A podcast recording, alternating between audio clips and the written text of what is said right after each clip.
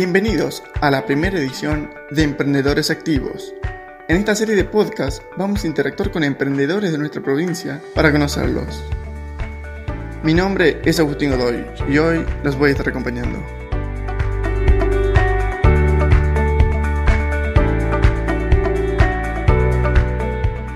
En Argentina existen más de 800.000 empresas. Entre esas empresas, 99,8% son pymes y solo 0,2% son grandes compañías.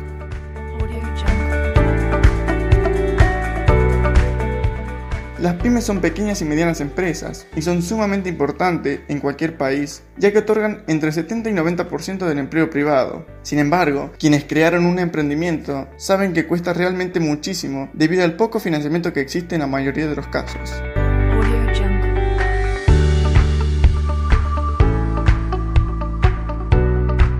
En este primer episodio vamos a hablar con Isabel Martozia, la joven dueña y creadora de Meraki, un emprendimiento de postres y bombones ubicado en la localidad de Chumbicha, aproximadamente a 65 kilómetros de la capital de Catamarca. Su emprendimiento comenzó en este contexto de cuarentena y lleva poco tiempo funcionando. Sin embargo, en este corto tiempo consiguió llegar al éxito y sin dudas continúa creciendo.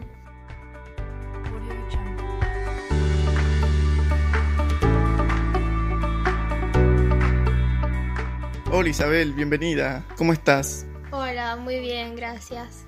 Antes que nada quería preguntarte, ¿por qué Meraki? Bueno, Meraki porque buscábamos un nombre fácil y bueno, que a la vez tenga un lindo significado. ¿Qué significa Meraki? Bueno, Meraki es una palabra de origen griego que significa hacer algo con, con amor, con pasión y con mucha creatividad, dejando tu esencia en eso que te gusta hacer. Entonces podemos decir que tu emprendimiento, que Meraki, se basa en la pasión y en la creatividad que les pones a los productos.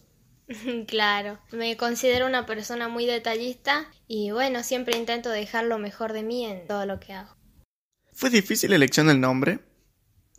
sí, no fue una tarea fácil, pero bueno, vi el significado, a mí la verdad me gustó mucho y tenía obviamente otras otras opciones para elegir, pero Meraki resaltó entre, entre todas las demás. Y bueno, decidí consultarlo con mi entorno y, a la mayoría le gustó mucho. ¿Cómo nació la idea de producir, como es en tu caso, para comercializar bombones y postres? Bien, bueno, es un poco larga la historia. Te la voy a resumir lo más que pueda. Bueno, mi hermana estaba transitando su etapa de embarazo y, y ella veía reiteradamente eh, publicaciones de bombones de frambuesa de una marca súper conocida, pero que acá en, en, la provincia no se consigue. Es muy difícil conseguirlo. Consiste en frambuesas bañadas en doble chocolate.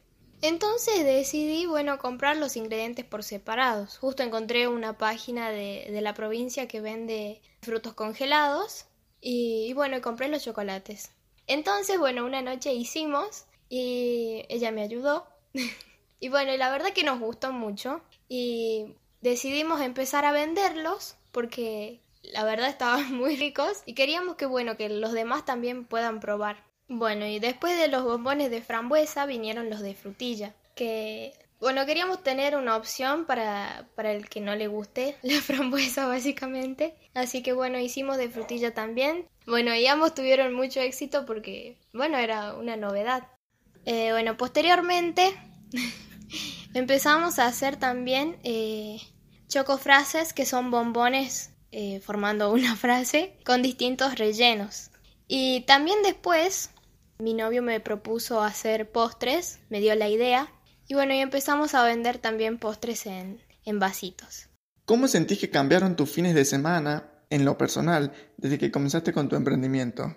Bueno, eh, desde que pensé en empezar con esto, con, con lo que es mi emprendimiento, supe que, tenía que dar lo mejor de mí y, bueno, como dije antes, soy muy detallista y creo que no puede salir nada mal si estamos pendientes, obviamente. Eh, Meraki me quitó, eh, entre comillas, tiempo de ocio. Por ejemplo, los fines de semana yo los usaba para ver películas o a veces juntarme con amigos. Eh, digo este entre comillas porque el tiempo que antes no era productivo, eh, bueno, ahora sí lo es y, y a mí también me hace sentir bien porque puedo hacer todo y, siento que como que rindo más o el día me rinde más. Eh, bueno, porque hago postres o algún pedido que tenga y bueno, siempre me hago un lugarcito en, la agenda para juntarme con amigos o, simplemente un tiempo para mí que, que, nunca está de más. Bueno, y además de, eso, eh, mi familia siempre me ayuda mucho y, estuvo presente desde, desde el primer momento. Eh, considero entonces que sí, lo importante es dividir el día y organizarlo y bueno, respetar eso. En este contexto de cuarentena, donde tuvimos un retroceso de fases y restricciones para circular, ¿en algún momento se te complicó o fue difícil obtener los insumos? Uy, qué pregunta. Eh, bueno, la verdad que sí, fue bastante complicado en varias ocasiones y, y en otras también imposible. Eh, bueno, al principio viajaba una vez por semana y si no viajaba yo, eh, algún familiar lo hacía y me compraba los insumos. Ahora viajo menos ya que después de varios fines de semana y varias ventas pude obtener estadísticas, lo que me ayuda a tener eh, bueno, un poco más de claridad a la hora de comprar. Y bueno, con esto de la cuarentena sé que debo tener siempre insumos. Es decir, que cuando veo que me quedan disponibles pocas unidades de, de algún insumo o algo que necesito, compro más. Eh, no espero a que se termine para recién hacerlo. Porque bueno, ya me pasó de, no conseguirlos o no conseguir las marcas que, yo necesitaba.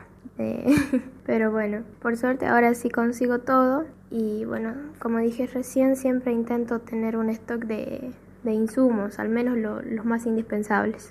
En administración de empresas, por lo general, existen cuatro áreas de administración como recursos humanos, producción, financiación, marketing. En tu caso no debe ser tarea fácil porque cubrís todos los roles. ¿Sentís que sea difícil ocuparse de todos los asuntos? Eh, sí, bueno, ya lo repetí mucho, pero no hay fórmulas mágicas. Eh, y bueno, creo que lo más importante es administrar el tiempo y, bueno, de acuerdo a eso, acomodar lo que tengas que hacer. Eh, bueno, obviamente sacar fotos de, mis productos y publicarlos para que la gente los vea no, no lleva mucho tiempo.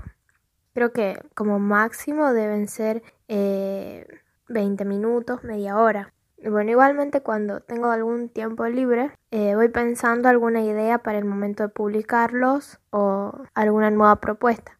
Entonces, cuando llega el momento de hacerlo, ya, ya es más simple. ¿Cómo fue que comenzaste o cómo entraste al mundo de la pastelería? Bueno, mis primeros pasos en la pastelería los di de la mano de mi abuela materna cuando tenía aproximadamente 7 o 8 años. Eh, una persona hermosa que siempre me enseñó a valorar el trabajo y a conseguir sola lo que yo quería. Ella vendía tortas. Tenía seguro uno o dos pedidos por fin de semana. Y ni hablar de días festivos como el Día de la Madre. Entonces, bueno, como ella tenía muchos encargues, yo iba a ayudarla. La verdad no sé si la ayudaba mucho, pero a mí me encantaba ver cómo trabajaba, siempre cuidando cada detalle.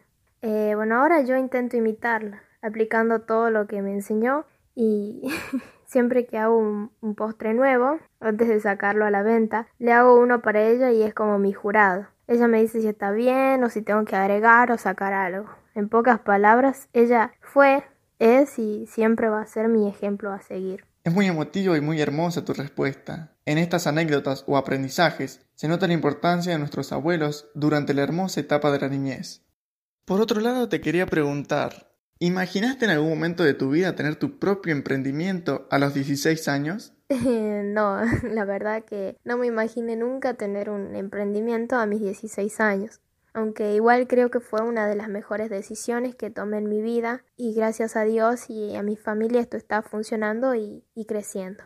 Eh, bueno, más allá del dinero y toda la parte económica, eh, me hace feliz porque me sirve para crecer eh, como persona y si el día de mañana decido por algún motivo no continuar con Meraki, me queda la experiencia y eso para mí es algo hermoso. Bien, para ir cerrando, te quería preguntar qué consejo le darías a alguna persona que puede estar del otro lado escuchando este podcast y que quiere comenzar su emprendimiento, pero no se anima o tiene miedo a comenzar por alguna razón. Bueno, eh, mi consejo es que, que, avancen, que sigan adelante siempre y que no tengan miedo. Lo, lo importante es comenzar, aunque sea de a poco. y bueno, lamentablemente los comentarios y las personas malintencionadas siempre van a existir y van a estar ahí. Eh, bueno, creo que hay que enfocarse en uno y tomar solamente aquello que nos ayuda a crecer. Y bueno, también tener mucha paciencia y perseverar y, y creo que es la única manera en la que en la que podemos lograr nuestros objetivos. Por último, te quiero agradecer, Isa. Muchísimas gracias por estar en esta primera edición de Emprendedores Activos. Es un placer hacer la apertura de este podcast con vos. Te felicito por tu emprendimiento y por los magníficos productos que vendes. Tuve el placer de probarlos y realmente son riquísimos y de la mejor calidad. Te deseo lo mejor para vos y para tu emprendimiento, que estoy seguro que vas a lograr que siga creciendo. No, muchas gracias a vos por este espacio. Te felicito porque es muy buena tu iniciativa y espero que todos se den cuenta de lo importante que es apoyar los pequeños emprendimientos. Nada más que decir, nuevamente muchas gracias y los invito a todos a seguir mi página en Instagram y Facebook. En ambas nos encontrás como arroba meraki.13-bajo. Muchas gracias.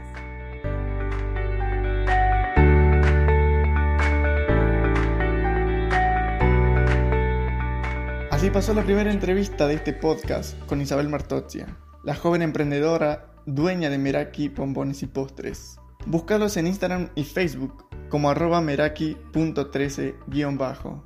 Muchas gracias por estar del otro lado. Este podcast tiene una nueva edición cada 15 días donde seguiremos conociendo a los emprendedores activos de Catamarca.